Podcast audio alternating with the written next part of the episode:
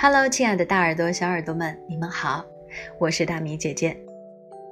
今天晚上我们来读一个故事，这个故事的名字叫做《羞愧》。小朋友们知道羞愧是什么吗？情绪上的东西解释起来很麻烦，不如我们走进书里，走进这个情境当中去体会一下吧。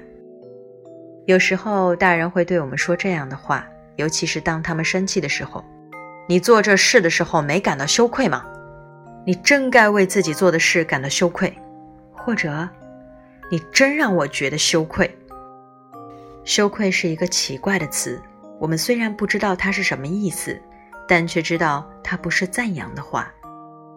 如果有一天我们做了不应该或者被禁止的事情，就知道羞愧是什么感受了。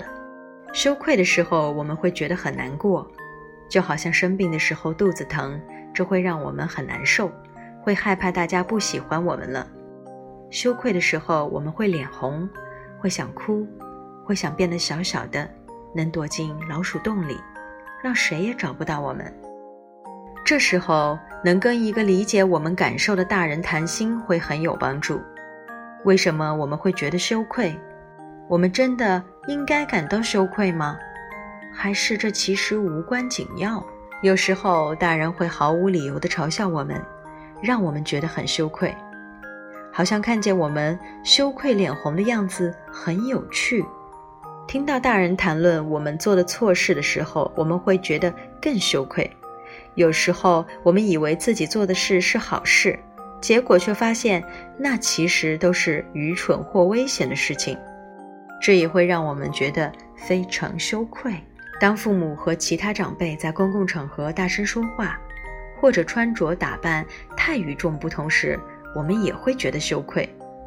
有时我们羞愧是有理由的，但有时却毫无理由，因为不是每个人对一件事、一个人的看法都是一样的。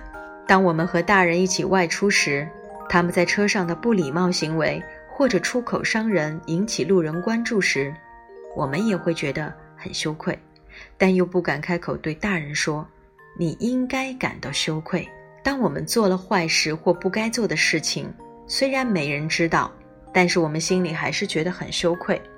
我们会非常难受，闷闷不乐，会因此对人乱发脾气或一直情绪低落。这样的情绪可能会持续很久。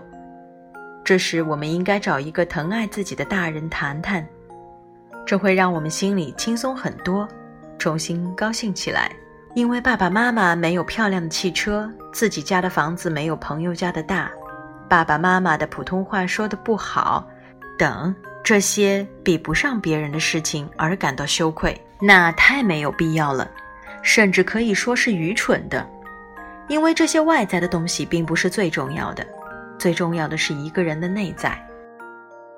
有时候大人会取笑我们。因为我们亲昵的好像在恋爱，他们逢人就说，让我们觉得很羞愧。大人的这种做法是不对的。比如说，你家的孩子长大给我做媳妇儿啊，你家的儿子长大了可以做我女儿的男朋友啊。这一类的话，在不懂、不理解这些究竟是什么意思的小朋友心里，其实是一种伤害，因为他能感觉到的。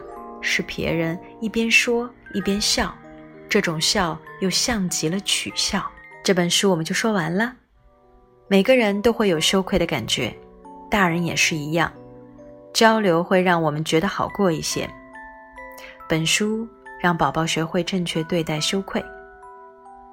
羞愧是一种必要的感觉，同时不要放大它，让我们找到原因，好吗？晚安。